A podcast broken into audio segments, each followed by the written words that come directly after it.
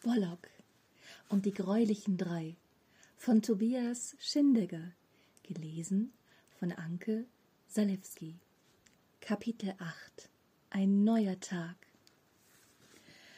Am nächsten Morgen wurde Tom durch die liebevollen Worte Aufstehen, Hase von seiner Mutter geweckt. Sie drückte ihm einen feuchten Schmatzer auf die Stirn, schob den Vorhang beiseite, so dass die Sonnenstrahlen in sein Gesicht schienen. Hinterher kam ein ebenso sichtlich gut gelaunter Olaf in das Zimmer, klopfte ihm kameradschaftlich auf die Schulter und meinte Aufstehen, mein großer Krieger. Tom fühlte sich trotz des kurzen Schlafes erstaunlicherweise gut erholt und gut gelaunt, und obwohl er sich weder wie ein Hase noch wie ein großer Krieger fühlte, war er unheimlich dankbar, eine so liebenswerte Mutter und einen so liebenswerten Stiefvater zu haben, dass es ihm einfach so herausrutschte, ohne dass er darüber nachgedacht hatte. Dennoch war es die Wahrheit. Er sagte, ich liebe euch. Ungläubig und sichtlich ergriffen sahen sich gegenseitig Tom, Toms Mutter und Olaf an. Sie umarmten sich alle miteinander und meinten, wir dich auch. Seine Mutter fügte besorgt hinzu Ist alles okay bei dir? Hast du Probleme? Möchtest du uns etwas sagen? Du weißt, du kannst uns alles sagen. Tom löste sich aus der Umarmung und meinte, das weiß ich doch. Olaf sprach zu Toms Mutter gewandt, Bertha, nur weil der Junge uns sagt, dass er uns liebt, muss doch nicht gleich die Welt untergegangen sein. Er gab Toms Mutter einen Kuss und wuselte Tom durchs Haar. So, jetzt aber AAZ. Jetzt waren es Tom und seine Mutter, die sich ansahen. AAZ?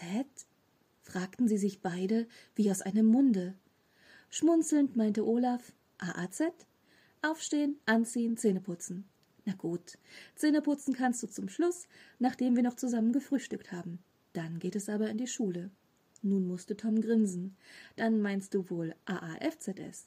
Aufstehen, anziehen, Frühstück, Zähne putzen und Schule. Daraufhin mussten alle drei lachen. Der Schultag begann leider nicht so schön.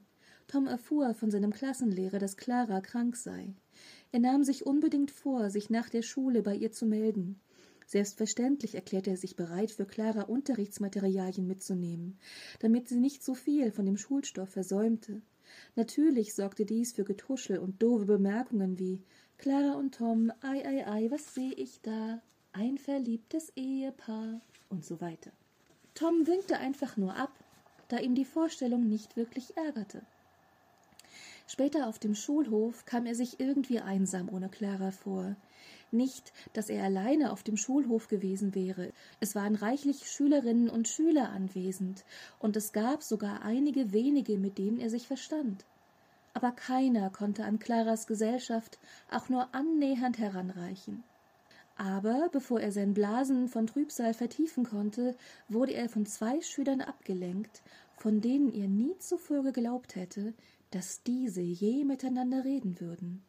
Normalerweise war es nicht Toms Art, sich in Probleme anderer Leute einzumischen, wenn dies enorme Schwierigkeiten für ihn bedeuten würde, zumal Clara auch nicht dabei war, die ihn unterstützen bzw. beschützen konnte. Aber dieser Person fühlte er sich seit gestern Abend sehr nahe, und diese würde jede Hilfe von ihm benötigen. Es handelte sich um den fiesen Hieronymo, der sich bedrohlich dem Mädchen näherte, welches Bollock gestern Abend noch erschrecken wollte. Tom fand, dass sie schon genug daran litt, wie ihre Mutter sie behandelte und wie einsam sie war. Durch den plötzlich in ihm wachgewordenen Mut ging er schnurstracks auf die beiden zu und rief mit erstaunlich fester Stimme Hey, Hieronymo, lass sie in Ruhe. Hieronymo blickte erstaunt Tom an.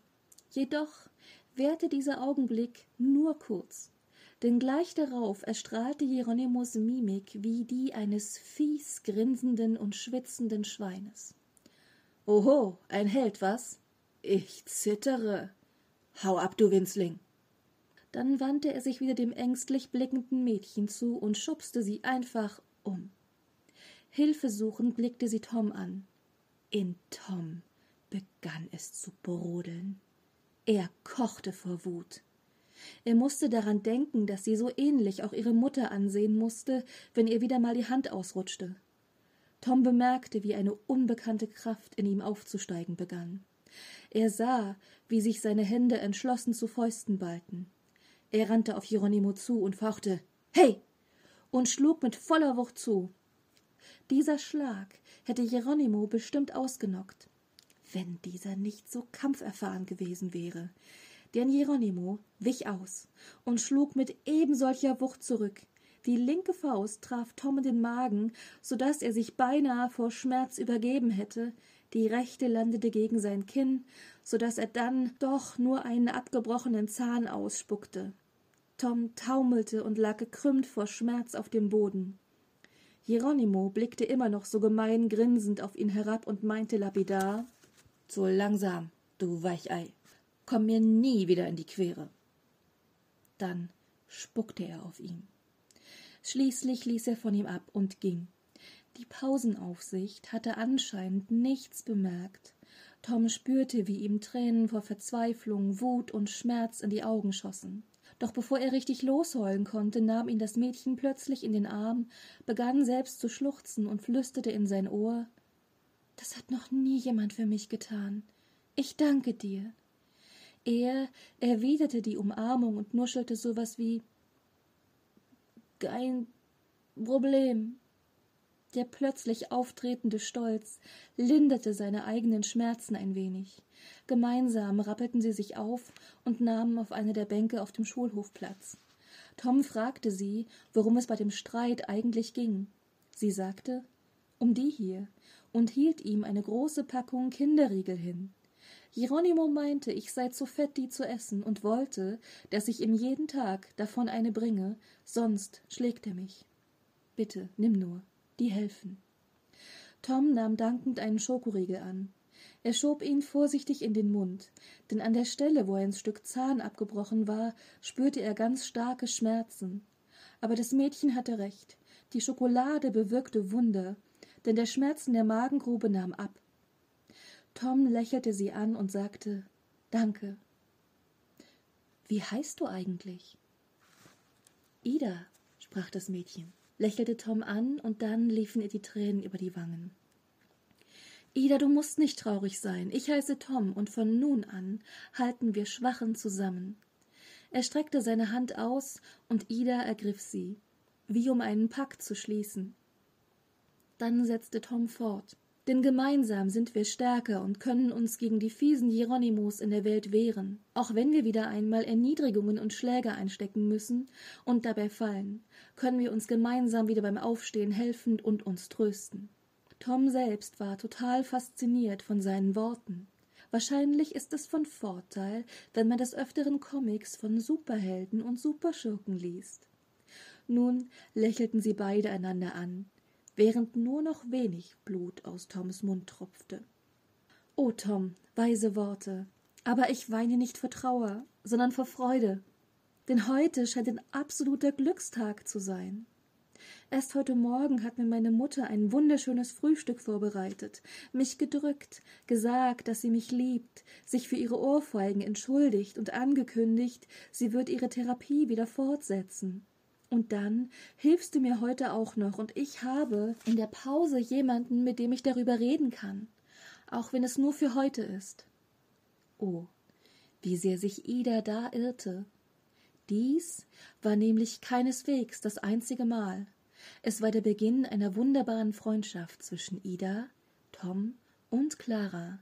Aber das erzähle ich ein anderes Mal. Toms Schmerzen waren schnell vergessen. Auch der vor wenigen Augenblicken zerbrochene Stolz war vollends wiederhergestellt. Tom wusste jetzt, wie er den Schwachen helfen konnte. Er musste dazu den fiesen und gemeinen Kerlen da draußen eine Lektion erteilen, indem er ihnen das Fürchten lehrte.